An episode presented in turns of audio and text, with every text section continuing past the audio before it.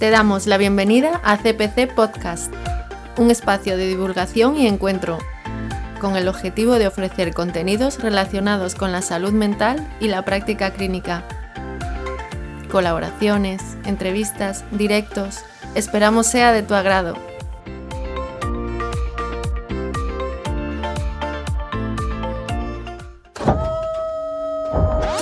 Stop. Radioactivas. Radioactivas. Radioactivas. Radioactivas. Con Lola Martínez Rojo. La radio de lo común. Radioactivas. Hola, ¿qué tal? Buenas noches. El cuidado de la salud mental de los jóvenes es un imperativo en cualquier sociedad para construir el futuro. Sin embargo, España es el país europeo con mayor prevalencia de estas patologías en menores, según la publicación de UNICEF Estado Mundial de la Infancia. Este estudio señala que el 21% de los adolescentes españoles de 10 a 19 años sufre algún tipo de problema mental. La ansiedad y la depresión son las enfermedades más comunes, pero también preocupan otros trastornos como la anorexia nerviosa. Así lo muestran las cifras del Hospital Niño Jesús, que ha registrado un aumento de un 20% de ingresos por trastornos de alimentación de niños y jóvenes durante el año 2020.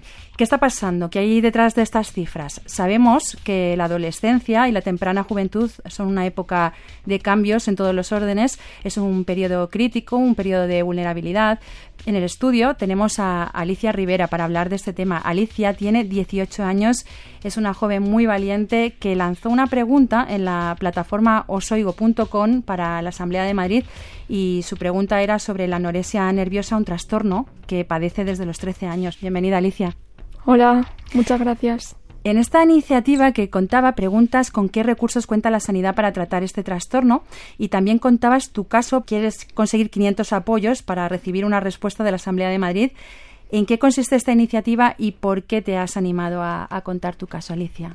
Pues me animé a contar mi historia porque quería darle visibilidad, ya que creo que la salud mental en general está muy poco visible eh, ante la sociedad hoy en día y más en concreto pues los TCA y somos muy poco comprendidos por la sociedad. Entonces pues quería lanzar esta pregunta para ver si llegaba a la Asamblea de Madrid o si conseguía algo, pero principalmente para que más niñas o niños que padecen este tipo de, de problemas se sintieran apoyados y, comprendidos por alguien. Porque en ese escrito que lanzas a los políticos explicas que, muchos creen que la anorexia es un problema físico, que es una forma de llamar la atención, y tú les dices con bastante acierto y con crudeza, pues que, más bien es una forma de arrebataros la vida y de tener un demonio en la cabeza que os dice que, que no eres lo suficientemente válida. Cuéntanos cómo, cómo es esa sensación y por qué hay mucha gente que no entiende lo que es la anorexia. Sí, bien, el tener un TCA no es un problema físico, sino es un problema mental. Lo que se, se da a ver son los problemas físicos, pero en el trasfondo de eso hay pues un montón de problemas que tienen que ver familiares, tienen que ver los amigos, las relaciones sociales, la autoestima principalmente, el cómo nos vemos a nosotros mismos. Entonces queremos tener el control de algo y terminamos teniendo el control de la comida, pero como podría ser cualquier otra adicción. ¿Y cómo te diste cuenta de que tenías este problema? Pues fue, yo no lo quería admitir. Eh, cada vez que mi padre me preguntaba que si tenía algún tipo de trastorno con la comida, yo lo negaba. Pero fue un día que mi padre me dijo que me había visto vomitando en el baño y yo lo negué y me dijo no puede ser porque lo he visto.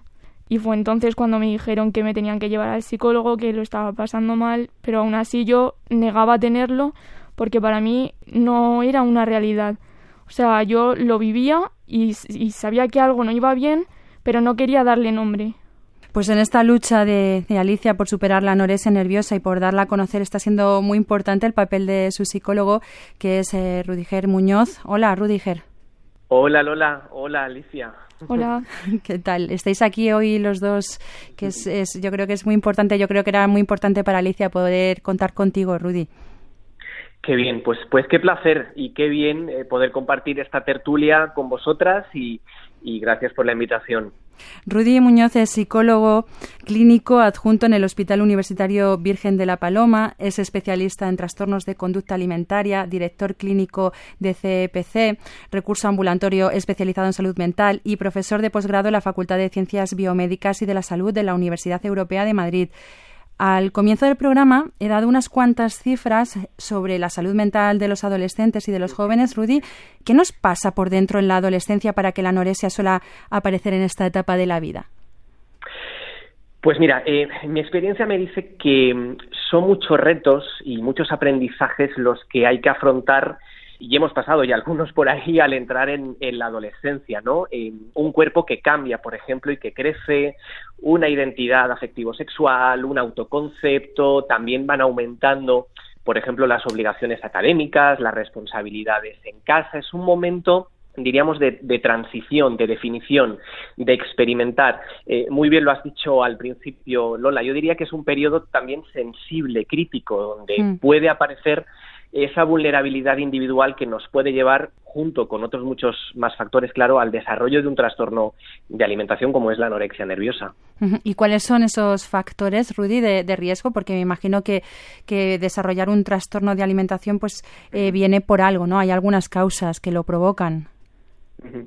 Pues eh, sabemos y están, eh, lo tenemos estudiado que los que los TCA son consecuencia de una interacción de factores tanto individuales, ahí tendríamos, por ejemplo, la genética, la, biología, los factores psicológicos más propios, junto con otros de tipo familiar, social y también cultural, ¿no? He nombrado, por ejemplo, la genética, tendríamos características del temperamento, de la personalidad, por ejemplo, el perfeccionismo, tendríamos muchos más, conflictos de identidad, la sobrevaloración de la delgadez, por ejemplo, sería un factor sociocultural, ¿no? Hay una variedad, diríamos, importante de factores que actuarían como caldo de cultivo para los TCA. Luego tendríamos otros que actuarían como precipitantes y otro grupo que actuarían como mantenedores de esta enfermedad.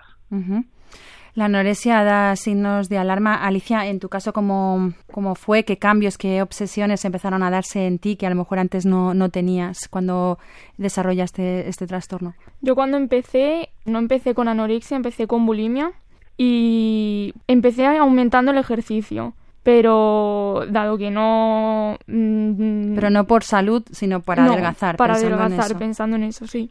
Pero no veía resultado, así que empecé con las purgaciones.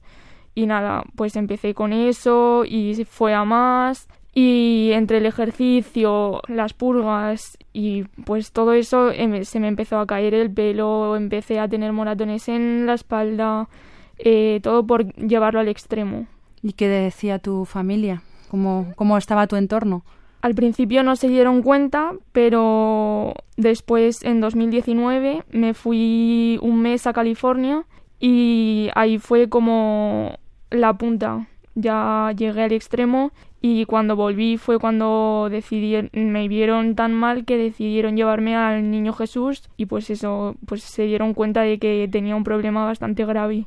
Hasta entonces no, no lo vieron. Rudy, yo me imagino que estos cambios que tuvo Alicia deben ser bastante habituales, ¿no? En este tipo de, trastorno. Son habituales, son eh, lo que ha comentado Alicia, son sobre todo signos, ¿no? Un signo es algo que podemos observar desde fuera, ¿no? Familiares, allegados, son signos, como digo, que podemos observar en, en, estas personas que empiezan a tener dichas dificultades con el cuerpo y con la comida. Algunas señales, además de las que ha comentado muy bien Alicia, pues podrían ser pues una creciente negativa a ingerir algún tipo de alimento, pérdida de peso rápida que podamos observar en, nuestro familiar, eh, un aumento de ejercicio físico, cambios en el estado de ánimo, aislamiento, incluso en el rendimiento escolar, ¿no? Cuando la cabeza está metida en el cuerpo, en la comida, en los kilos, es difícil poder concentrarse en, una asignatura, en lo que estás estudiando, ¿no? En ese momento. Es importante, aquí yo remarcaría la, actitud de la familia, lo ha comentado también Alicia, los allegados y crucial que todos se involucren y que, que sean muy comprensivos, ¿no? Alicia, eh, ¿Qué problemas tenías previos para, para que te pase esto? Porque tú tenías una vida con unos padres que te quieren, un entorno normal, pero tú qué problemas sientes que había a tu alrededor para que tú te sintieras en esa situación y, y también si sentías tristeza o cuáles eran los sentimientos que, que tienes cuando, cuando te encuentras en esa situación? Pues yo siempre he sido una chica muy deportista y al principio, ahora ya no tanto, gracias a Dios, pero estaba mal visto que una chica jugara al fútbol y era mi caso. Entonces se metían mucho conmigo y me llamaban de todo en el colegio. Entonces hasta hace poco no fui consciente, pero he pasado por seis, casi siete años de bullying y pues eso ha sido lo que me ha derivado a todo esto porque lo pasé muy mal en el colegio y como ha dicho Rudy, pues yo me aislaba, dejaba a mis amigos, me alejaba de mi familia y todo porque la enfermedad me hacía como bloquearme y tener unos cambios de humor muy muy muy extremos que entonces para no, que no sufrieran los de alrededor pues me decidí alejar de ellos. Muchos jóvenes, Rudy, sienten también pues eh, que la situación que tenemos de pandemia y supongo que, que, esto que está diciendo ella, ese malestar psicológico, pues eh, entiendo que tampoco ayuda, ¿no? No ayuda y además sabemos que ya desde hace dos años que llevamos viviendo esta pandemia, los, los trastornos alimenticios se han multiplicado de forma exponencial, ¿no? Ha empeorado la situación de estos pacientes y de sus familias que además, bueno, pues tienen un elevado índice de, de recaída ¿no? en estas enfermedades. Durante todo el proceso de pandemia, sobre todo el periodo de confinamiento, hubo un frenazo en, las rutinas, en la actividad física, hubo un aumento del sedentarismo. Esto hizo que se fortaleciera la insatisfacción corporal y si a ello le añadimos lo que hemos ido comentando en ese periodo sensible de la adolescencia, pues ahí tenemos un poco el resultado de ese aumento de, de casos, ¿no? ¿Y hay algún perfil de niño o niña de que sea más vulnerable a que le pase esto? Pues tenemos y sabemos que hay ciertos factores de vulnerabilidad, ¿no? Por ejemplo, pues el, el, hecho de ser mujer, joven, adolescente ya es un factor de riesgo para padecer un trastorno de, de la conducta alimentaria. Luego, uh -huh. factores individuales de personalidad, hemos comentado alguno antes, el perfeccionismo, por ejemplo, ¿no? O un estilo de pensamiento rígido, que tengamos pocas opciones a la flexibilidad. Bueno, pues estos, junto con otros, podrían conformar, diríamos, un perfil, yo diría entre comillas, de poder llegar a padecer un trastorno de la conducta alimentaria. ¿no? Al final la palabra clave aquí yo diría que es vulnerabilidad. ¿no? Entiendo que, durante este periodo, Alicia, de, de, pandemia, pues habrás estado más tiempo también en casa. Ha sido un tiempo muy duro para, para todo el mundo y, y habéis estado más en redes sociales. Te hablo de tu caso, pero también si me puedes hablar en general por lo que ves tú, las redes sociales, el estar sobreexpuesto a todo el rato a, esos mensajes que se lanzan desde las redes, ¿eso también crees que, que puede empeorar y que a ti personalmente también te ha influido? Mucho, porque además lo que vemos en las redes sociales siempre es como todo perfecto, todo súper bonito y en verdad no es así, la gente sufre y la gente lo está pasando mal y más con todo este tema de la pandemia, pero claro, solo vemos la parte buena, entonces buscamos, como ha dicho Rudy, la perfección, entonces queremos acercarnos a todo eso que nos enseñan las redes sociales, pero no es posible porque no es real. Y eso es como muy propio de, de vuestra generación, el, el buscar siempre como ese lado perfecto, como que no es esta otra cosa, ¿no? Sí.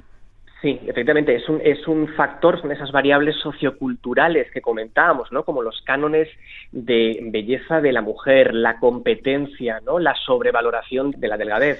Si decíamos que el ser mujer joven y adolescente es un factor de riesgo para padecer un TCA, pues bueno, tiene que ver con, con una cultura que centra el foco en los cuerpos femeninos, ¿no? Y también debido a toda la situación de pandemia, pues nuestra ventana al mundo en estos dos últimos años se ha potenciado muchísimo, de hecho, que esta ventana sea en las redes sociales. Uh -huh.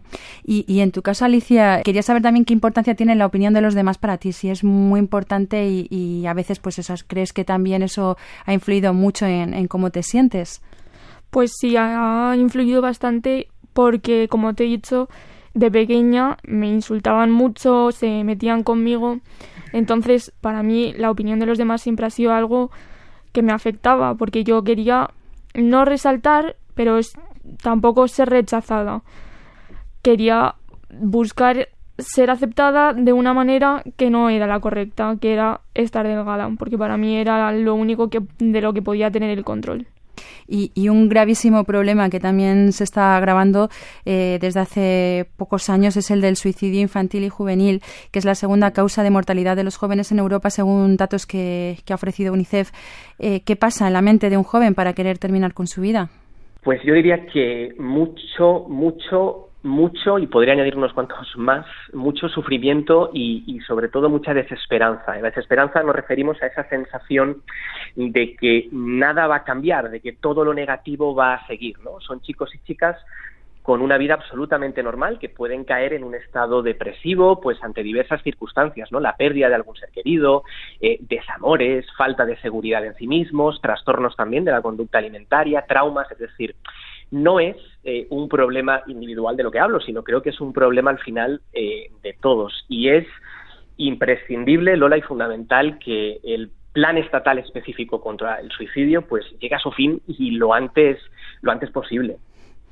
Alicia, a ti esta enfermedad te ha hecho sufrir mucho la anorexia y, de hecho pues has estado en el hospital varias, varias veces. Eh, cuéntanos cómo ha sido tu experiencia y, también para que podamos entender cuál es el tipo de sufrimiento que se produce en, una persona que tiene este trastorno para poder también nosotros entenderlo un poquito mejor. Pues mis ingresos se han basado en estar metida en una habitación sin tener absolutamente nada y tener que ir ganándonos los privilegios, que los privilegios eran pues ir a talleres, eh, tener visitas, poder comer con nuestros padres, ver a mis hermanas. Eran privilegios que tú a día de hoy los das por hecho, pero ahí dentro ingresada pues te los tenías que ganar, ¿sabes? Y era muy difícil. Y eso se ganaba pues haciendo bien todas las normas y cumpliéndolas y pues nada, en mi caso comiendo todo lo que me tenía que comer. Y te decía que pues es una experiencia que viene de un sufrimiento que tienes porque esto llega a, producir tal situación que, que uno pues se, encuentra realmente mal y por eso pues tienes que, ingresar. Pero ¿por qué ese sufrimiento? O sea, él, decía Rudy que, que, es una sensación de desesperanza. ¿Cuál es la, la sensación que tienes cuando estás así? Pues mi sensación efectivamente es esa isla de estar en un bucle del que no puedo salir y del que me siento cada vez más y más incapaz e insuficiente para mí y para el resto. O sea, me siento como una carga. Entonces llega el punto en el que digo, pues mm, para eso mejor quitarme del medio. Y en esos procesos, Rudy, eh, ¿qué, ¿qué, se puede hacer cuando, cuando un joven llega a esta situación? Pues mira, en estos casos con tanto sufrimiento, a veces nos mueve a los clínicos, nos mueve mucho el, furor curandis, ¿no? Esto es el, el, curar ya, el que al final el paciente eh, no sufra, ¿no? Bueno, y, y, yo siempre digo que cuando no se puede curar, pues estamos para acompañar, estamos para escuchar y estamos para paliar. Al final es, bueno, pues poner todas las estrategias y herramientas que los clínicos tenemos y que sabemos que pueden hacer que el sufrimiento sea un poquito menor, ¿no? Y también es importante el acompañamiento y la escucha a, la familia. Pero esos procesos de curación entiendo que son largos, que no son lineales, que a lo mejor, que Alicia lo ha experimentado, ¿no? Que a lo mejor da como pasos hacia adelante y luego da algún pequeño paso hacia atrás. ¿Cómo son esos procesos? Sí.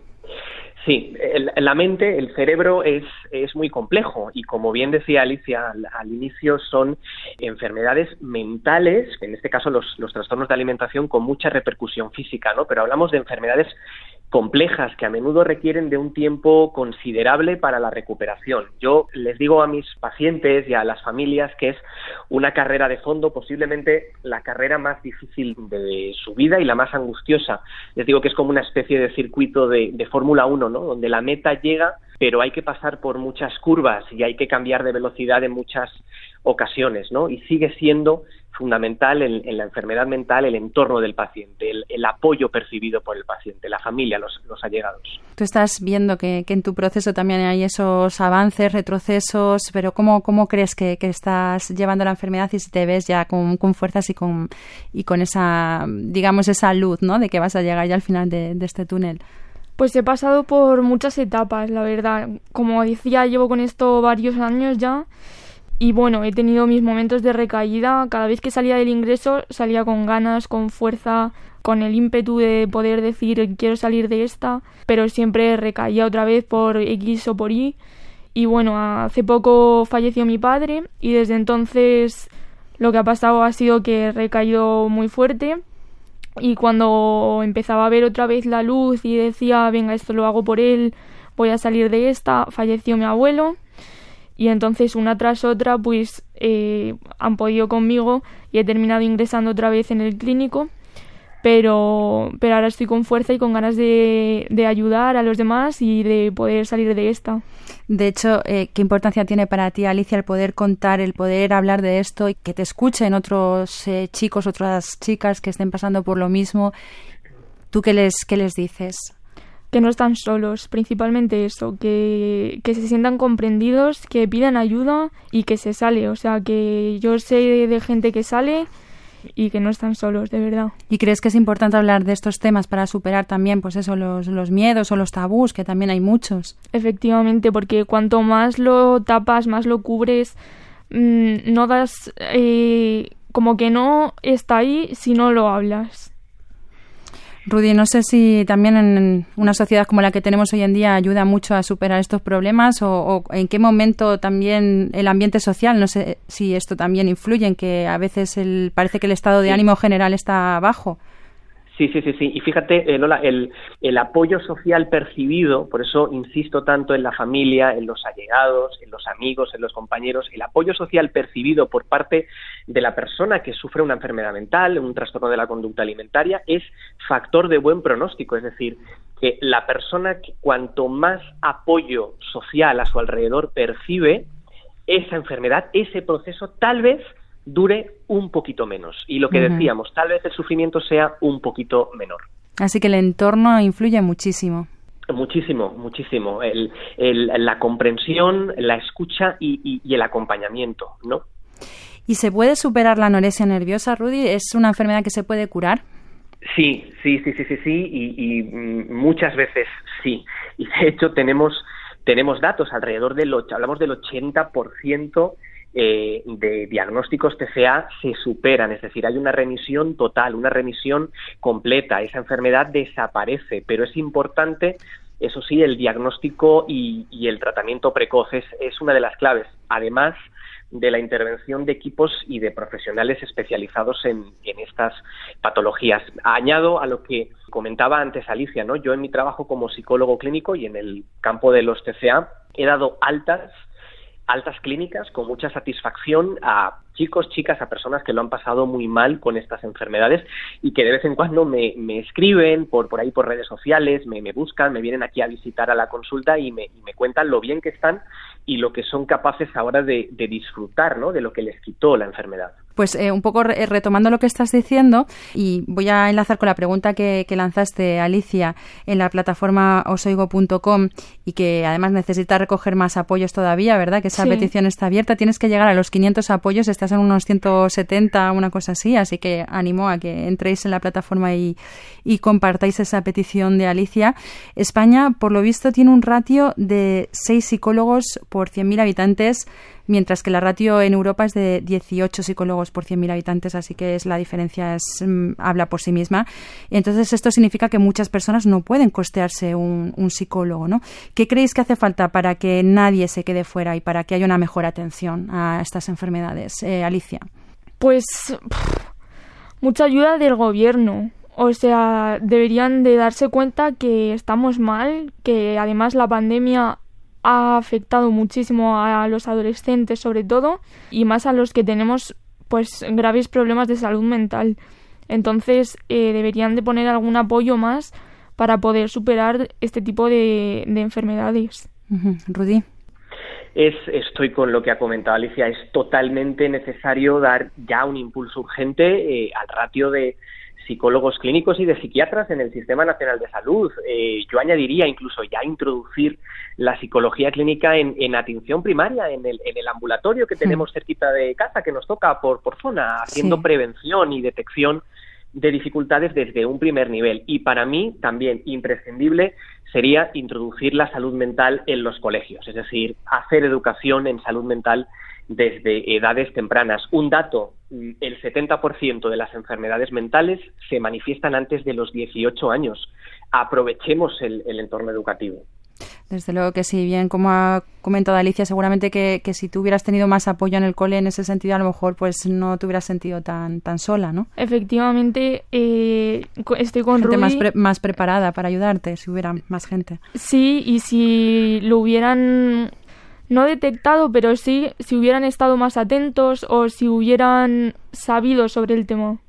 Porque ahora mismo se desconoce. Entonces, al desconocerlo, pues nadie sabe cómo actuar o cómo o, no le dan la importancia que tiene, ¿no? Claro. Eh, Rudy, yo creo que, que, estás bastante activo en redes sociales dando difusión a la salud mental, algo que hoy en día estamos viendo es fundamental. Aquellos que quieran tener más información, ¿cómo te pueden encontrar también? Sí, pues mira, en Instagram me puede localizar en, eh, en la siguiente eh, dirección, arroba CEPC barra baja psicología. CEPC barra baja psicología es la dirección del Instagram eh, mía, de, mi consulta, digamos, y desde donde intento salir un poquito de aquí de, la consulta y hacer difusión de la salud mental, bueno, es un tema que, me apasiona también. Y Alicia, para firmar esa petición que, que, tienes, ¿qué hay que hacer? ¿Dónde hay que meterse? ¿O cómo hay que hacer para apoyar esa petición que estás haciendo para que se apoye más a las personas que tienen anorexia y que haya más recursos? Es una petición que has hecho a los políticos. La tengo en mi biografía de Instagram. Y luego también la, en la plataforma osoigo, sí, osoigo.com. Pues ahí podéis encontrar esa, esa petición de Alicia Rivera. Rudiger Muñoz, psicólogo, y Alicia Rivera, esta valiente guerrera que está luchando por, por superar la anorexia y que estamos muy orgullosos de ella y de que haya venido aquí a, contarnos eso. Muchísimas gracias, Alicia, por haber sido tan valiente. A vosotros. Y a ti también, Rudy, muchas gracias por habernos atendido y gracias porque la verdad hace mucha falta tener información y información como la que tú nos has dado. Pues muchas gracias Lola y estamos haciendo prevención primaria también desde aquí. Eso, eso me encanta. Y un abrazo, Alicia, valiente. Igualmente. Y a vosotros muchas gracias por escucharnos. Ya sabéis que podéis oír todos nuestros programas en los podcasts de Radioactivas en Radio 5. En el control técnico de Radioactivas ha estado hoy Miki León. Hasta el miércoles que viene. Si te ha gustado el episodio, puedes ver todo nuestro contenido, así como suscribirte a nuestro podcast de forma gratuita en nuestra web www.cpcpsicología.es barra nuestro podcast. Para contactar con nosotros, este es nuestro teléfono 605-635252. También te invitamos a que visites nuestra cuenta de Instagram, cpc-psicología. Te esperamos en el siguiente episodio.